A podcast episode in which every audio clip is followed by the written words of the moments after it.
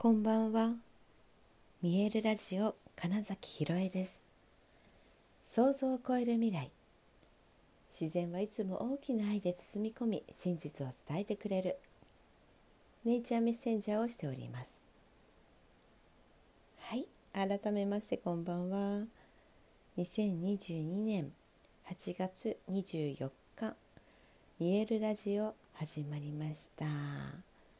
そっか、あと1週間で8月が終わるんですね。うん なんかね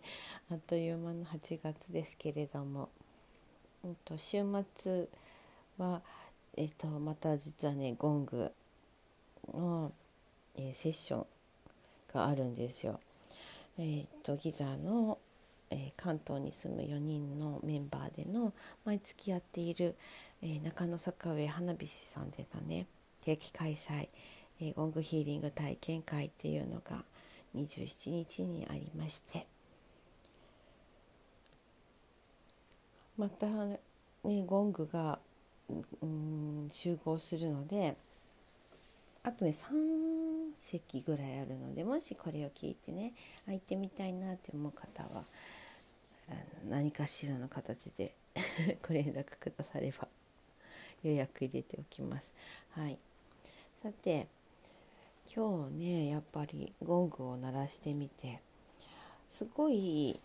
さまざまなねゴンゴングとか楽器と、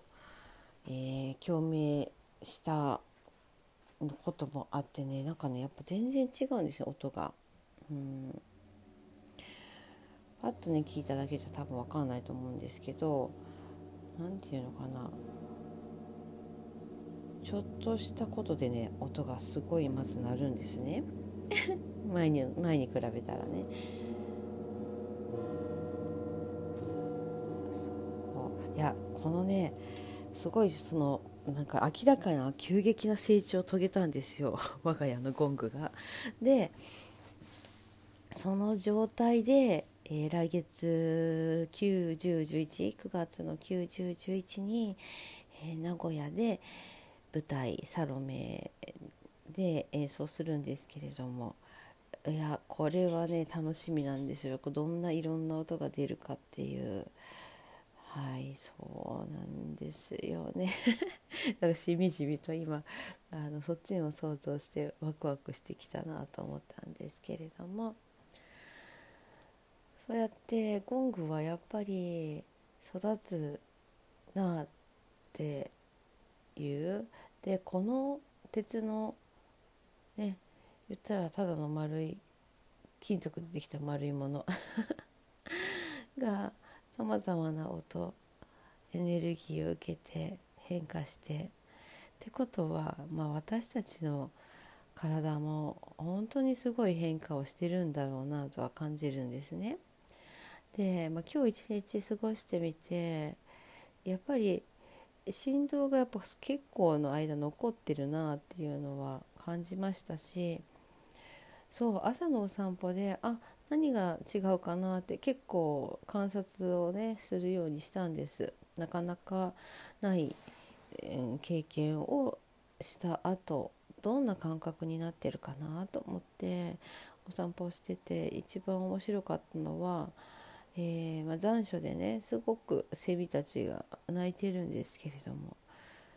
セミの声が全然うるさいって思わないんですよね。えー、音量、うん、音圧みたいなので、まあ、すごいのを聞いてきた受け取ってきた、うん、からっていうのもあるんですけれどもあの虫の声とか、うん、そういうものたちでいわゆるその高周波と言われている音域を持っているわけですよね。その聞こえない音、うん、非課長域の音が発生しているでもちろんあれですよその聞こえてる部分があるからみんなわーってなるんだけどそのおそらく聞こえてない部分というかがえー、っとゴングとその太鼓の振動によって、まそれ以外の楽器とかもそうですけどないわゆるその高周波が発生すごいしていたものを浴びていたわけですよね5日間。でそれによって、えー、それらをだからキャッチする感覚、えー、細胞なんていうのかな部分回路っていうのかなが開いてえー、っとそこを受け取れるから単に、耳で音を聞いているわけじゃないっていう感覚がより研ぎ澄まされてだからその虫たちの声が別の音も拾うことによってあんまりうるさいと思わなくなったみたいな感じと私は分析してるんですけど。そうセミの声が全然うるさいと感じないっていうのが面白かったですね。結構近くで泣いてるのでさえ、うん、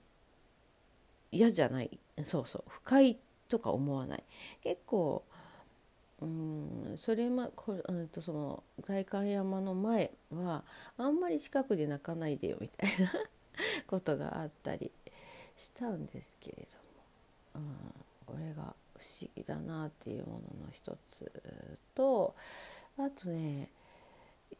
細かなうん音感覚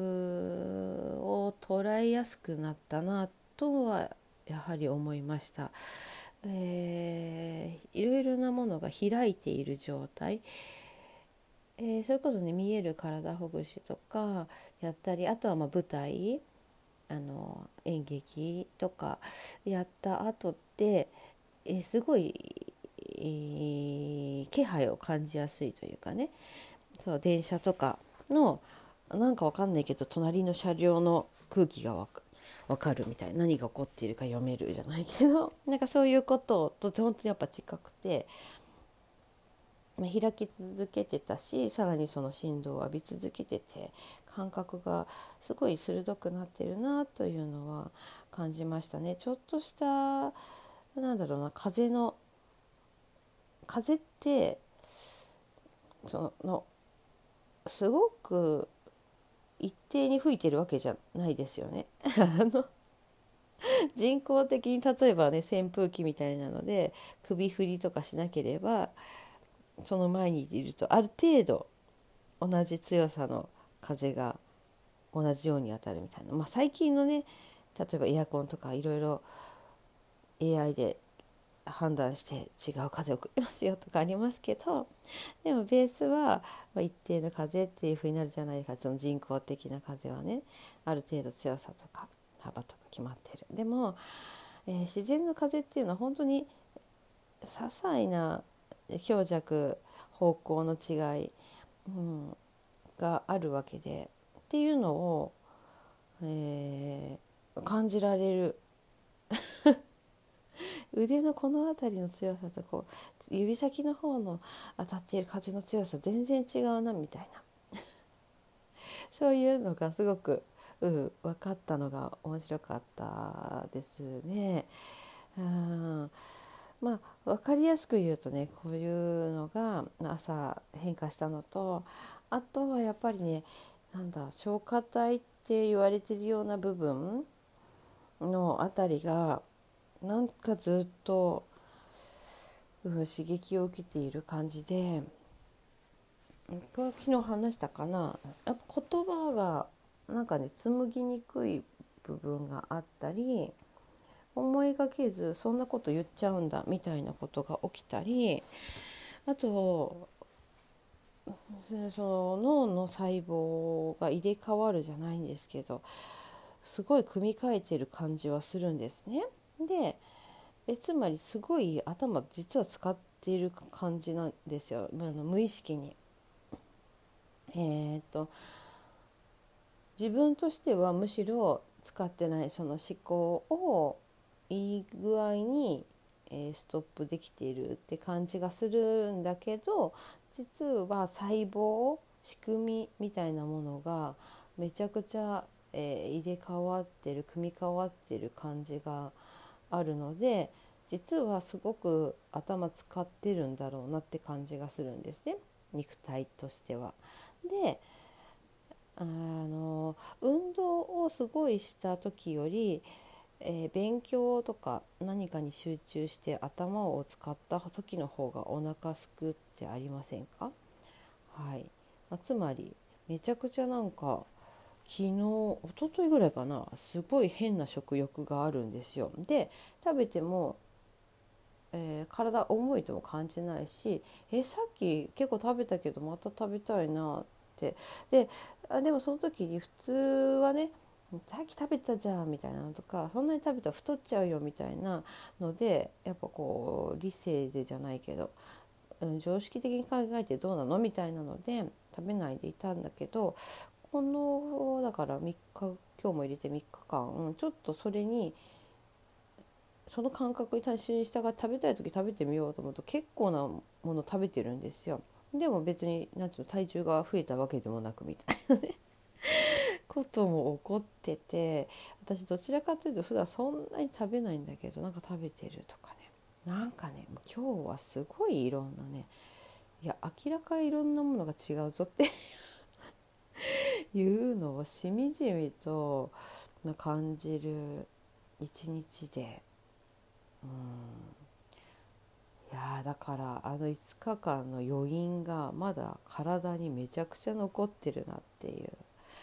はいそんな一日を過ごしました。はいということで本日もご視聴くださりありがとうございました。2022年8月24日見えるラジオ金崎ひろえでしたおやすみなさい